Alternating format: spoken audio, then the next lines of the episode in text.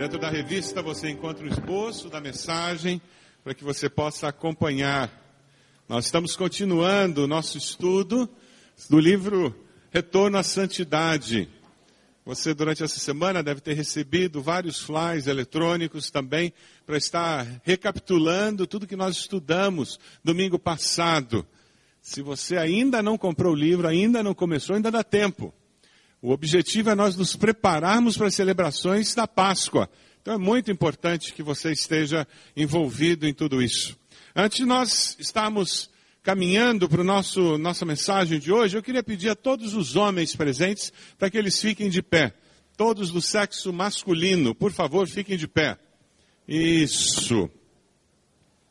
Eu quero pedir que você pense se na sua casa tem alguém do sexo feminino. Tem uma esposa, tem uma filha que tenha mais do que 16 anos. E eu quero fazer um desafio para você. Que na saída desse culto, você registre, faça a inscrição da sua esposa ou filha para ir para o encontro de mulheres. Mulheres segundo o coração de Deus. Por quê? Porque nós acreditamos numa família que cresce espiritualmente, que se fortalece. Se você puder enviar esposa e filha, melhor ainda. Para elas construírem memórias, construírem uma história delas.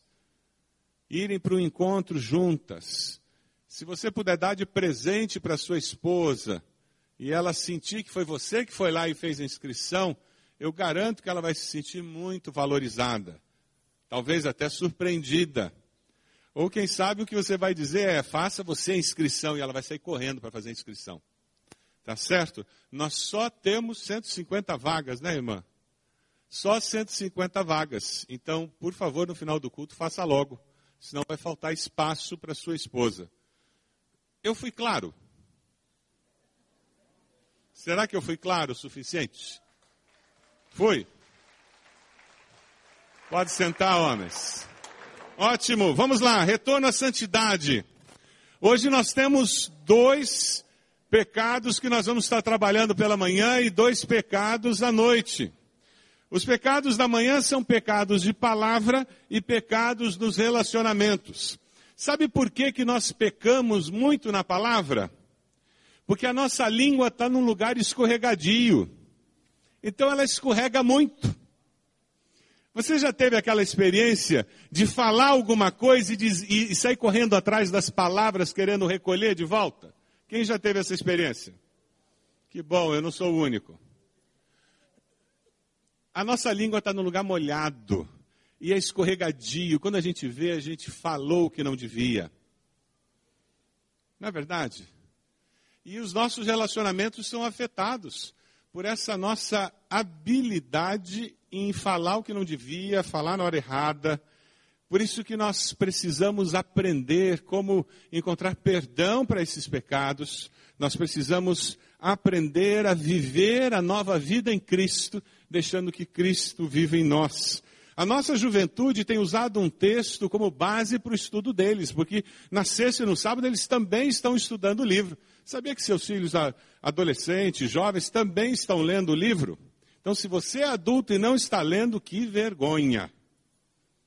Seus filhos estão lendo e estão estudando esse livro. Se você é adulto e está lendo o livro, que bênção! Converse com seus filhos em casa sobre esse conteúdo. Transforme isso num projeto da família. Vamos ler um texto que fala sobre essa experiência que nós estamos tendo esse mês? Romanos 6, 6. Vamos ler juntos? Pois sabemos que o nosso velho homem foi crucificado com ele para que o corpo do pecado seja destruído e não mais sejamos escravos do pecado. Pergunta a pessoa do lado aí: você quer ser escravo do pecado? Quer ser escravo do pecado? Eu não quero. Eu não quero. Sabe por quê? Porque eu já fui crucificado com Cristo. É essa a experiência que eu quero ter. Vamos ler o segundo versículo, que está ali naquele mesmo slide? Vamos lá? Fui crucificado com Cristo. Assim já não sou eu quem vive, mas Cristo vive em mim. Aleluia! A vida que agora vivo no corpo, Vivo-a pela fé no Filho de Deus que me amou e se entregou por mim. Amém? Pergunta a pessoa do lado aí, Jesus está vivendo em você, meu irmão? Jesus só pode viver em você se você estiver crucificado. Toda vez que você desce da cruz, Jesus para de viver em você. Toda vez que eu desço da cruz, Jesus para de viver em mim. Porque daí eu começo a viver minha vida. A hora que eu vou para a cruz, aí Jesus diz: opa, agora eu vou começar a viver a vida cristã nele. Agora a vida de Cristo aparece. Os valores começam a aparecer. Os nossos relacionamentos, eles podem ser fortalecidos e abençoados pelas nossas palavras ou eles podem ser enfraquecidos e amaldiçoados pelas nossas palavras. Não é verdade? Nós temos esse poder em nossas mãos. Podemos abençoar e amaldiçoar nossos filhos, não é verdade? Podemos abençoar e amaldiçoar o nosso cônjuge, nossos pais, nossos avós, podemos abençoar ou amaldiçoar nossos irmãos em Cristo, não é verdade? Você pode transformar a vida daqueles que trabalham sob sua liderança um inferno com as suas palavras. Abra sua Bíblia lá em Tiago 1. Tiago, de uma maneira muito simples, direta, eu gosto muito da carta de Tiago. Ele nos fala sobre isso. Tiago 1, 19. Veja se a pessoa ao seu lado tem. Abre aí no seu celular, no seu iPad, seja lá onde for, ou se você ainda usa a Bíblia mesmo de papel, lá na sua Bíblia. Tiago 1, 19, nós vamos ver o texto até o versículo 27. Veja se quem está perto de você tem esse texto. Meus amados irmãos, tenham isso em mente. Sejam todos prontos para ouvir, tardios para falar e tardios para irar-se. Pois a ira do homem não produz a justiça de Deus. Portanto, livrem-se de toda impureza moral, da maldade que prevalece, e aceitem humildemente a palavra implantada em vocês, a qual é poderosa para salvá-los. Sejam praticantes da palavra e não apenas ouvintes, enganando vocês mesmos. Aquele que ouve a palavra, mas não a põe em prática, é semelhante a um homem que olha sua face no espelho e depois de olhar para si mesmo, sai e logo esquece a sua aparência. Mas o homem que observa atentamente a lei perfeita, que traz a liberdade, persevera na prática dessa lei, não esquecendo o que ouviu, mas praticando, será feliz naquilo que fizer. Se alguém se considera religioso, mas não refreia sua língua, engana-se a si mesmo. Sua religião não tem valor algum. A religião que Deus, nosso Pai, aceita como pura, imaculada, é cuidar dos órfãos, das viúvas em suas dificuldades e não se deixar corromper pelo mundo. Como se comunicar? Nós devemos ser prontos para ouvir. Prontos para ouvir. Os outros, prontos para ouvir a Deus. Ouvir os outros porque, aos outros porque muitos, muitos necessitam de alguém que apenas os escute. Você descobriu isso? que nessa sociedade uma das coisas mais difíceis é encontrar um ouvido amigo. Alguém que esteja disposto a me ouvir. Alguns anos atrás, no estado da Califórnia, nos Estados Unidos, publicaram um anúncio. Cidade de Los Angeles, no principal jornal da cidade. O anúncio dizia: Estamos dispostos a ouvi-lo por 20 minutos sem interromper. Basta você ligar para o número, e tinha um daqueles números, em que você automaticamente é cobrado 10 dólares. O anúncio parecia uma brincadeira, mas ele se transformou num grande sucesso. No dia seguinte ao anúncio, eles tiveram tantas ligações que eles tiveram que ampliar o número de empregados atendendo o telefone e o número de linhas, por causa do número exagerado de pessoas que estavam dispostos a pagar 10 dólares para ter alguém ouvindo do outro lado da linha sem dizer uma palavra. Mas eles tinham a certeza de que tinha um ser humano de carne e osso do outro lado ouvindo. Isso é só um reflexo de uma sociedade em que maridos não ouvem, esposas não ouvem, Filhos não ouvem os pais, pais não ouvem os filhos, netos não ouvem avós. Você é um desses que ainda não descobriu o valor de ouvir? Você tem dificuldade para ouvir?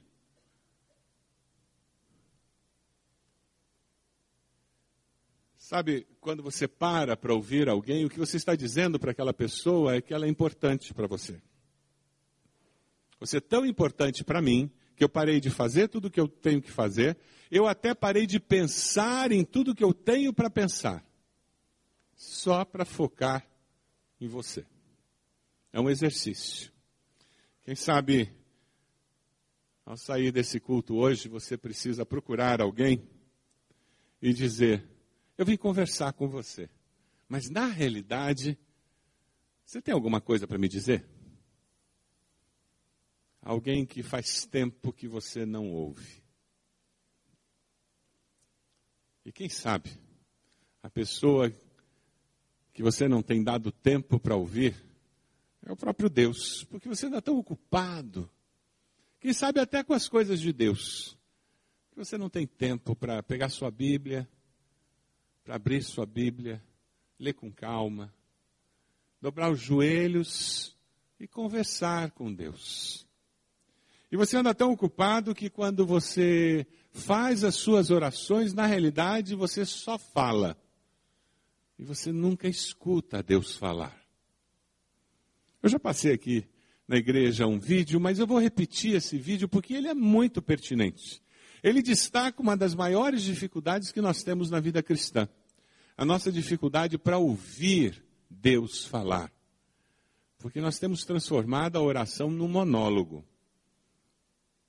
Quando na realidade oração deve ser um diálogo. Vamos dar uma olhadinha nesse vídeo.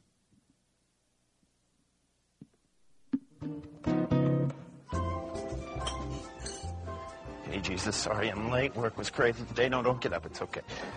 Uh, just got a little bit behind. People are being crazy, you know. That's no problem, Chuck. I'm just glad. No, I'm glad I made it too. But listen, let's get down to business. I have a lot of work here, a lot of requests. First things first, Pastor and his wife are at a conference. Keep them safe. Um, uh, I'm not a fan of the assistant pastor.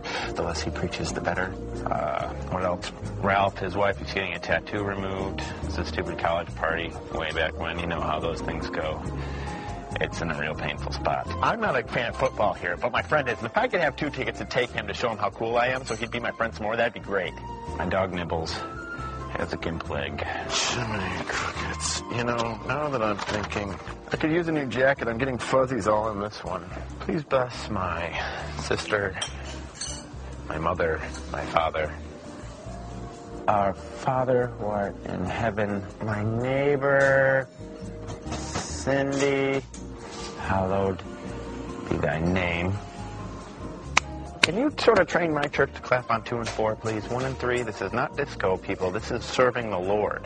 The guy who brings in my shopping cart from the thing, something I can do to get a raise. Can you read what I wrote here? I think I was, I was dreaming.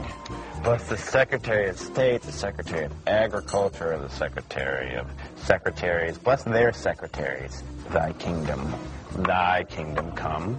And that's what bothers me about my mother.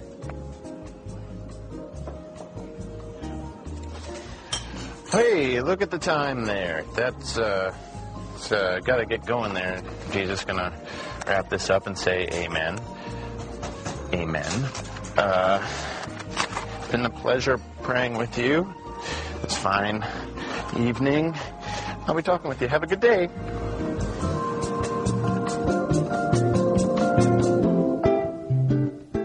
Isso é monólogo, não é diálogo, não é conversa com Deus. Muitas vezes, o nosso maior desafio é aprender a ouvir Deus falar. É estar sensível aos toques do Espírito Santo no nosso coração. A capacidade de perceber quando Deus está nos falando. Um homem sábio, uma mulher sábia, está pronto para ouvir o que Deus tem a lhe dizer e não para dizer com arrogância quais são suas próprias opiniões. Como nós precisamos crescer e aprender a ouvir. Além de sermos prontos para ouvir, nós precisamos também desenvolver uma capacidade para sermos tardios para falar. Pensarmos duas vezes antes de falar. Alguém disse que nós temos dois ouvidos e uma boca, porque deve ser essa a proporção entre ouvir e falar. Devemos ouvir mais do que falar. Provérbios 17, 28 nos diz que até o insensato passará por sábio se ficar quieto, e se contiver a língua parecerá que tem discernimento. Provérbios 15, 1 é precioso. Vamos ler juntos? A resposta calma desvia a fúria, mas a palavra ríspida desperta a ira. E é verdade.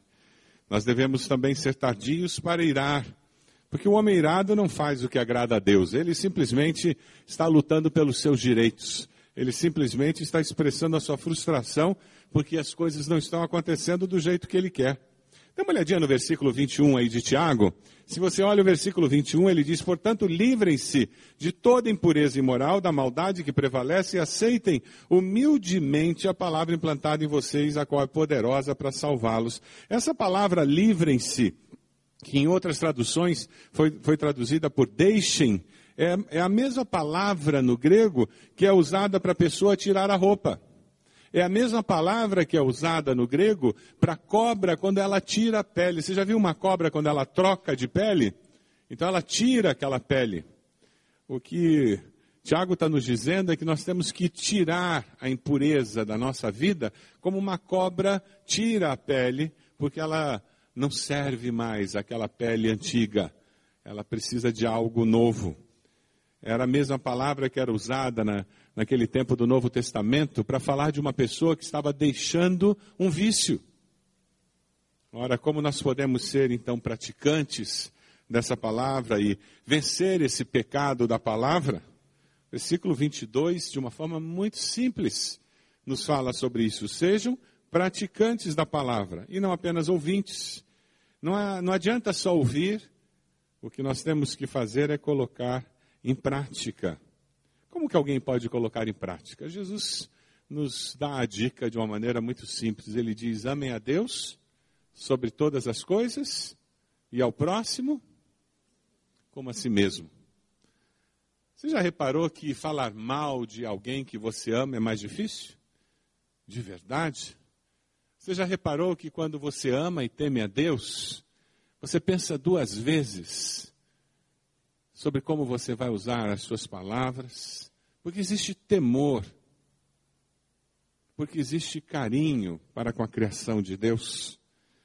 Quem vive amando a Deus sobre todas as coisas e ao próximo como a si mesmo, vai pecar menos nos relacionamentos. Quando você lê aquele capítulo dos pecados dos relacionamentos, tem vários pecados que o autor traz e ele nos fala sobre esses pecados porque é exatamente nesse, nos relacionamentos onde normalmente nós perdemos a capacidade de experimentar a plenitude da presença de Deus na nossa vida.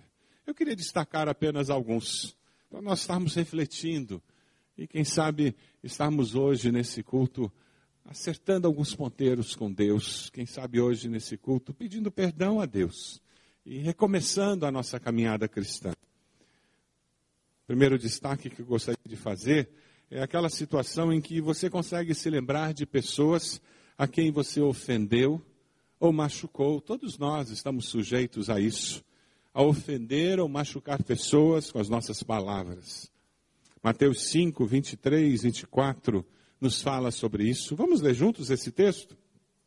Portanto, se estiver apresentando sua oferta diante do altar, e ali se lembrar de que seu irmão tem algo contra você, deixe sua oferta ali, diante do altar, e vá primeiro reconciliar-se com seu irmão, depois volte e apresente sua oferta.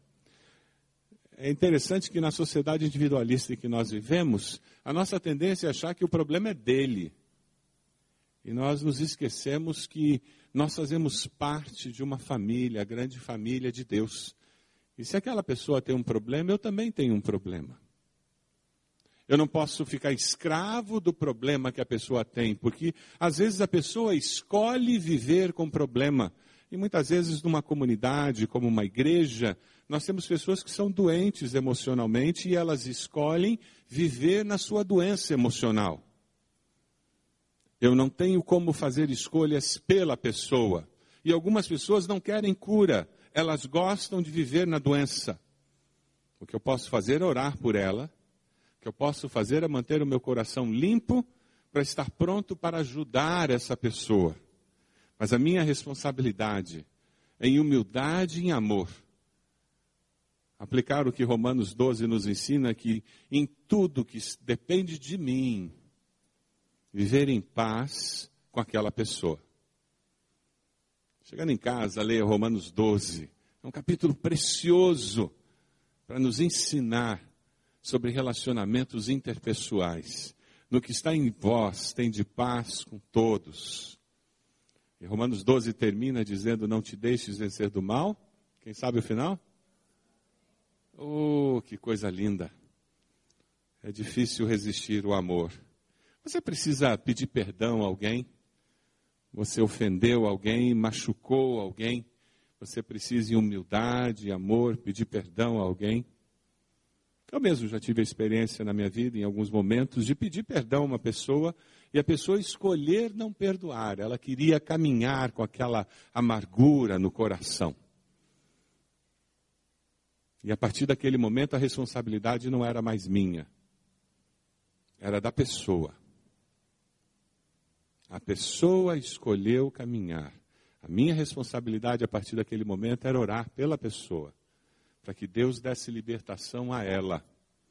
Orar por mim para que o meu coração ficasse limpo. Esse é o princípio bíblico com relação a pedir perdão a alguém. O desejo de Deus é que haja reconciliação quando há um pedido de perdão. O desejo de Deus é que o corpo de Cristo volte a ter comunhão. Mas por causa do pecado, nem sempre isso acontece. Você está amargurado ou ressentido com alguém? Mateus 6, 14, 15 nos fala sobre isso. Vamos ler juntos? Pois se perdoarem as ofensas uns dos outros, o Pai Celestial também lhes perdoará. Mas se não perdoarem uns aos outros, o Pai Celestial não lhes perdoará as ofensas. É possível nós guardarmos amargura secreta contra uma pessoa, até contra Deus. Algumas pessoas decidem amargurar. Hebreus nos fala sobre raiz de amargura. Alguns de nós fomos criados num lar onde o conceito do perdão não foi ensinado. Se você está criando filhos, por favor, ensine seus filhos a pedir perdão e a perdoar. Não ensine seus filhos a ir abraçar o irmãozinho e perdoar formalmente. Isso não é ensinar o perdão. Isso é ensinar a fingir perdão. Ensine o verdadeiro sentido do perdão, o porquê é importante perdoar. Se for necessário, dê até um tempo para aquela criança trabalhar o sentimento dela, a ira que ela está com relação ao irmãozinho ou à irmãzinha para que um pouco mais adiante aquelas crianças possam restaurar o relacionamento. Mas é na, na casa, na família, que nós aprendemos esse valor tão importante para a vida. Mas alguns de nós somos criados em lares onde na prática nós aprendemos com nossos pais que o bom mesmo é jogar para baixo do tapete tudo e fingir que não aconteceu nada. Eu conheci um casal que eles se orgulhavam do método de resolver o relacionamento conjugal. E a senhora dizia: Ah, conosco é assim. Dá uma encrenca, ele vai lá para o jardim trabalhar com as plantas dele e eu venho bater minhas panelas na cozinha. E depois de uma hora, duas horas, a gente se encontra e está tudo bem entre nós. Está tudo bem mesmo? Depois de uns 30 anos de casado, sabe o que acontecia com aquele casal? Quando você estava com ele, adivinha sobre que assunto ele falava? Ele falava mal dela e reclamava dela. Quando você estava com ela, adivinha qual era o assunto que ela falava? Reclamava dele e falava mal dele. Sabe qual é o nome disso? Raiz de amargura. Você tem alguma raiz de amargura? Alguns de nós têm raiz de amargura contra Deus. É, com relação a Deus. Porque o meu irmão progrediu mais do que eu. É, Porque eu não ganhei tanto dinheiro quanto aquele irmão da igreja, eu não troquei de carro, aquela pessoa não é tão fiel quanto eu, não trabalha tanto como eu na igreja e está progredindo profissionalmente e eu não. E alguns de nós começamos a nos ressentir contra Deus. Porque fulano dá tudo certo e comigo dá tudo errado. E é assim que nós lemos a vida. E começamos a nos amargurar. E o culpado é Deus. E não entendemos por que, que a nossa fé começa a minguar. Quem sabe hoje, nesse culto, você precisa pedir perdão a Deus pelo pecado de amargura e ressentimento.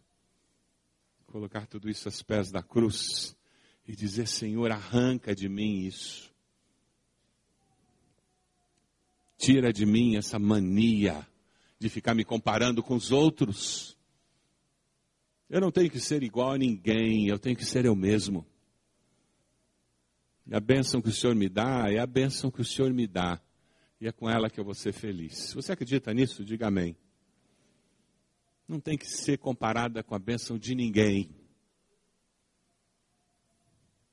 como nós precisamos do perdão de Deus e viver com essa certeza. Talvez você esteja esfriando na fé, desapontado com Deus, desapontado com pessoas, porque a amargura tomou conta do seu coração. Você precisa perdoar alguém? Um outro pecado de relacionamento que acontece às vezes e nós não percebemos quando ele começa a nos envolver é o relacionamento inadequado. Quando nós nos envolvemos com alguém e esse relacionamento é impróprio. Não é necessariamente adultério, não é necessariamente o você fornicar com alguém, mas é aquela situação em que de repente casado ou casada você começa emocionalmente ficar muito próximo de um colega ou de uma colega de trabalho. Ela me compreende, cuidado. Quem tem que compreender você é seu esposo e sua esposa. Cuidado com colegas de trabalho que são muito amigos, principalmente quando é do sexo oposto.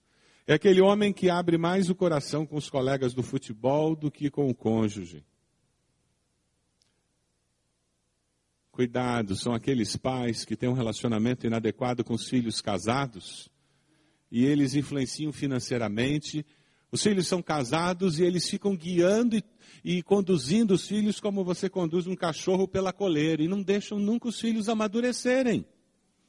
E vivem resolvendo os problemas dos filhos. Eles nunca vão amadurecer.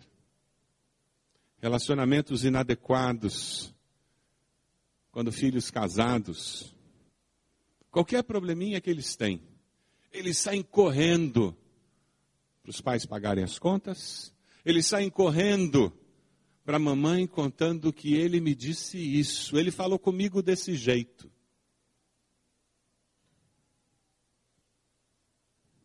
Você que é recém-casada, não é para a mamãe que você conta as brigas que você tem com seu esposo. Ela será muito tendenciosa a ouvir sua, sua discussão com seu esposo. E pior, você vai fazer as pazes hoje à noite com seu esposo e a sua mãe não estará presente. E a próxima visita que o casal fizer para os seus pais, o seu esposo vai encontrar uma sogra de cara amarrada, não é verdade?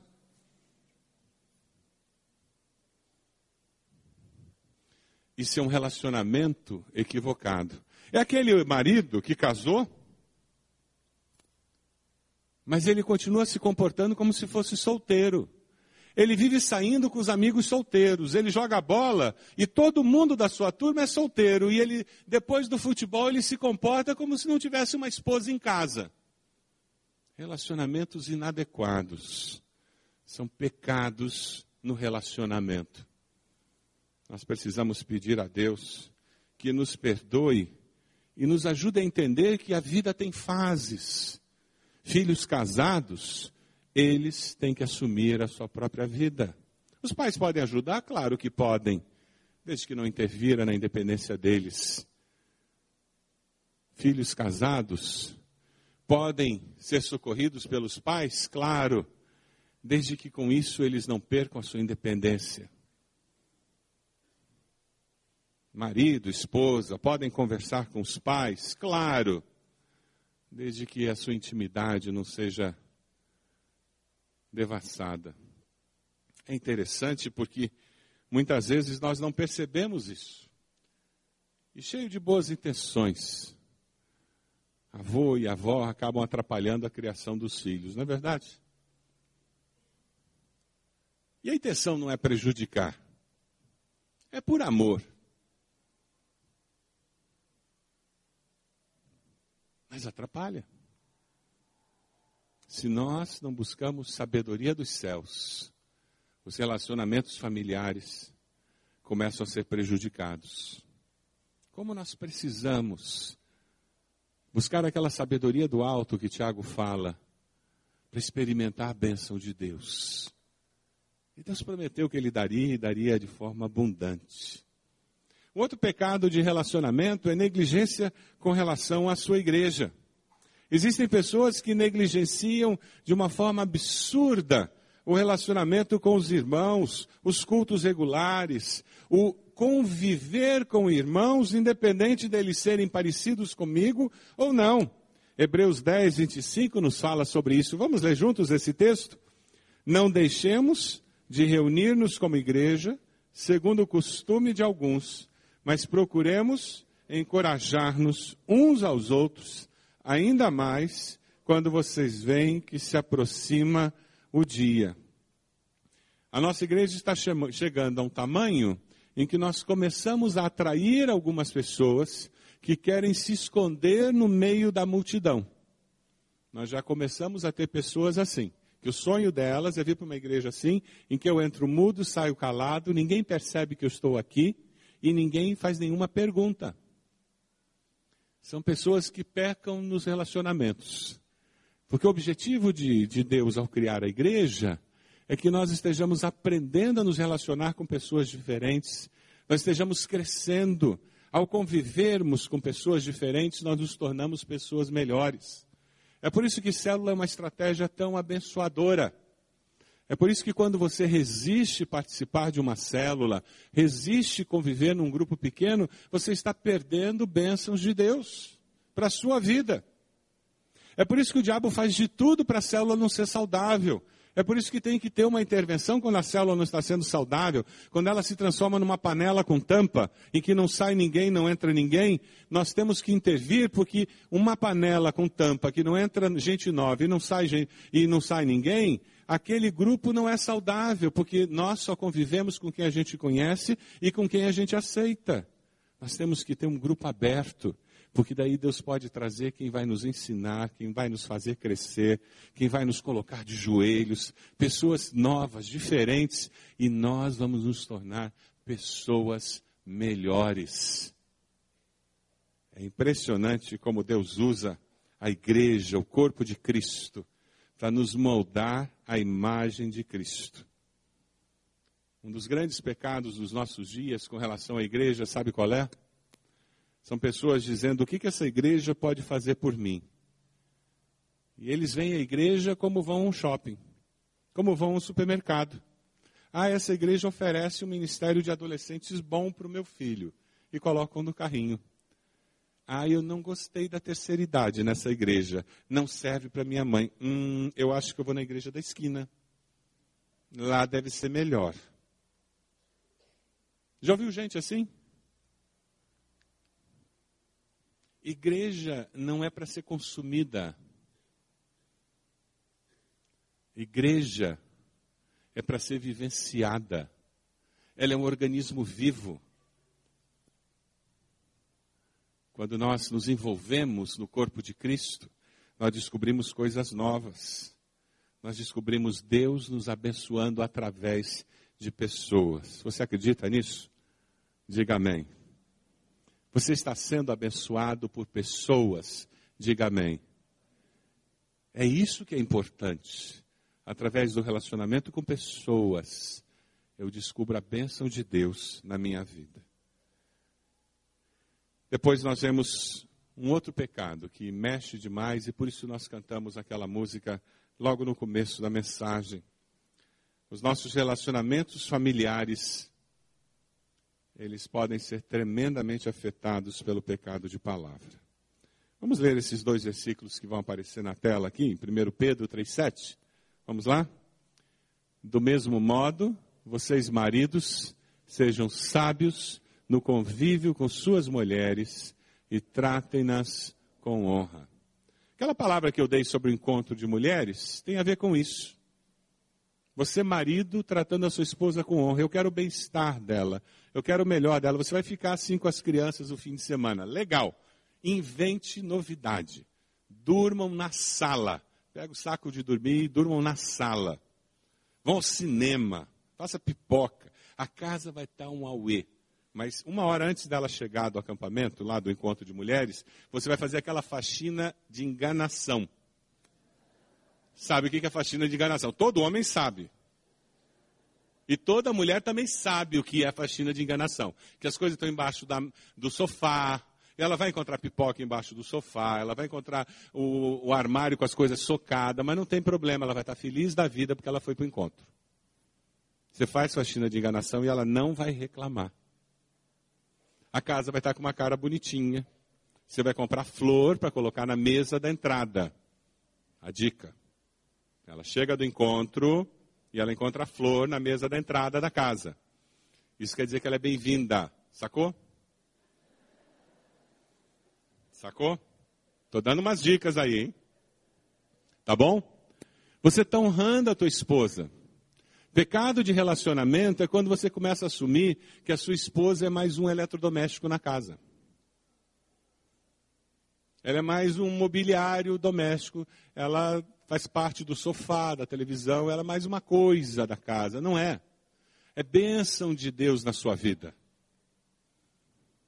E quando a gente enxerga a esposa dessa forma, nós começamos a olhar como uma bênção que Deus nos entregou e eu quero de alguma forma suprir as necessidades emocionais, físicas, espirituais que ela tem. É por isso que Deus colocou você como líder espiritual naquele lar.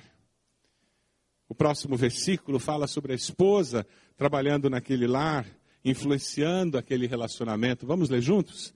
Assim como a igreja está sujeita a Cristo, também as mulheres estejam sujeitas a seus maridos. E a mulher trate seu marido com todo respeito. Mulheres, se vocês forem honradas, amadas, como eu acabei de falar, de uma maneira muito simples, você vai ter dificuldade de aceitar a liderança do seu marido, sim ou não? Escutaram, maridos? Escutaram? Alguém não entendeu?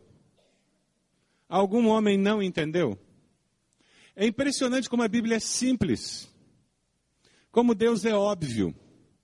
O pecado é que estraga tudo.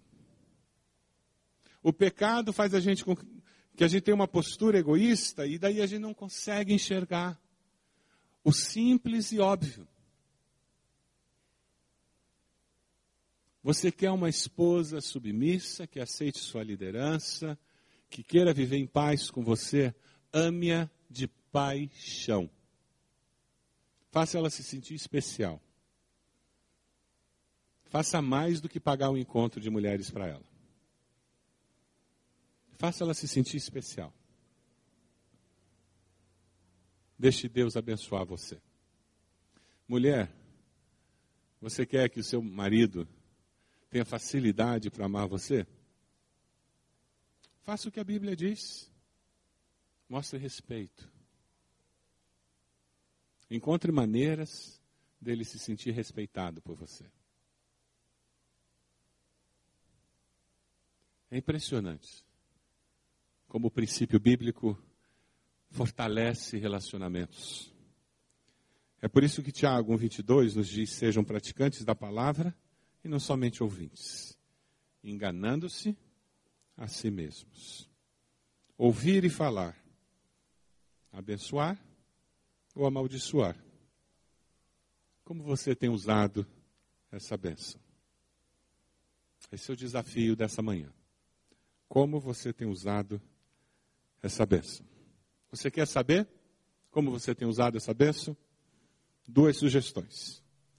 Pergunte como você usa as palavras para o seu cônjuge, seu filho, sua filha, seus pais, avós, netos, amigos.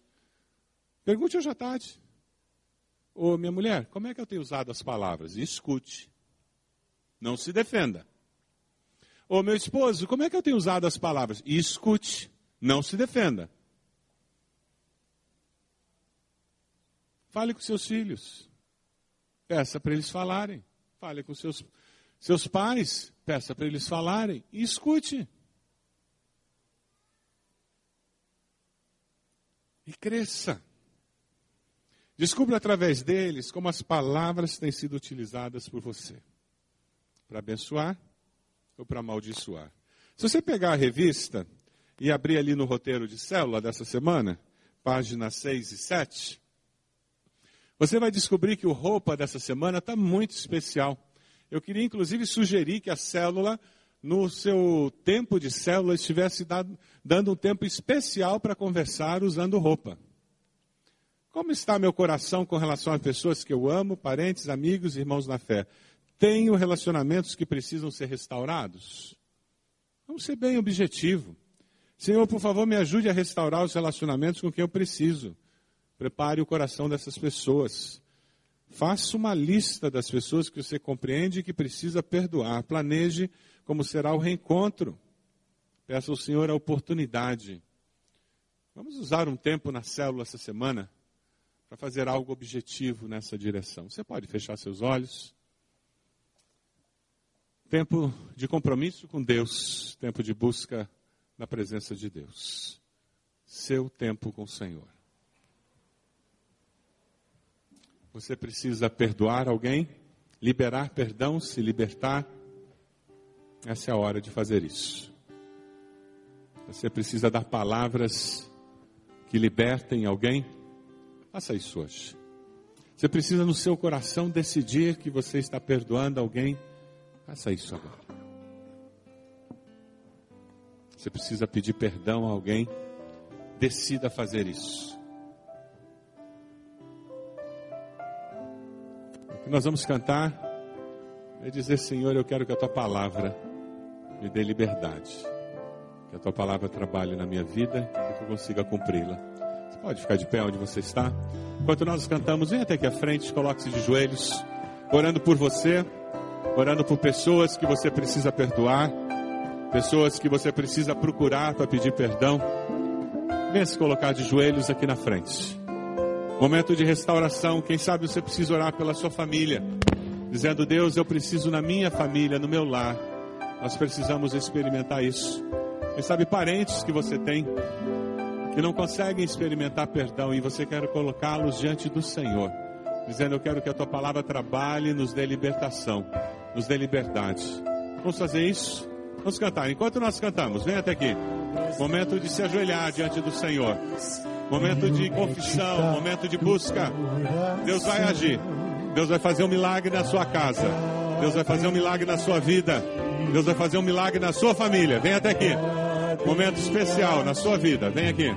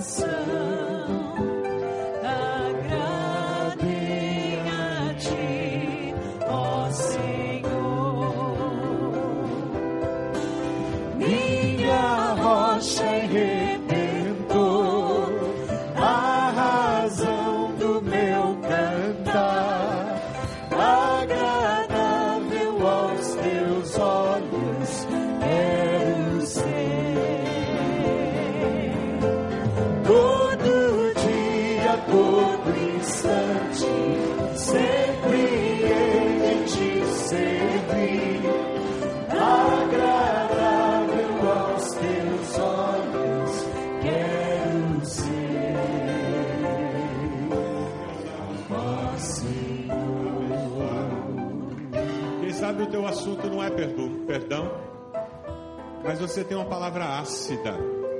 Você é cético, você é cínico, você é debochado em casa.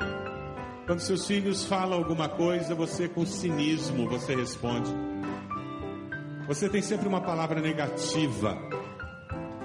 Você sempre joga água na fervura. Você sempre dá uma palavra de desestímulo. Você quer mudar. Quem sabe você tem sido usado para trazer discórdia e você quer mudar. Quem sabe você não consegue dar uma palavra de ânimo, você sabe que precisa mudar. Enquanto nós cantamos, você quer ser uma pessoa que tem uma palavra que abençoa, você quer crescer nessa área, você quer abençoar nessa área, vem até aqui. Nós queremos orar por você, para que você tenha palavras de bênção, palavras que tragam bênção para a sua família, todo o tempo. Vem até aqui, nós vamos orar por você. Palavra de bênção, vem até aqui, se ajoelhe e diga a Deus: Eu quero ter palavras que abençoem. Vem até aqui. palavras dos meus lábios e o meditar do coração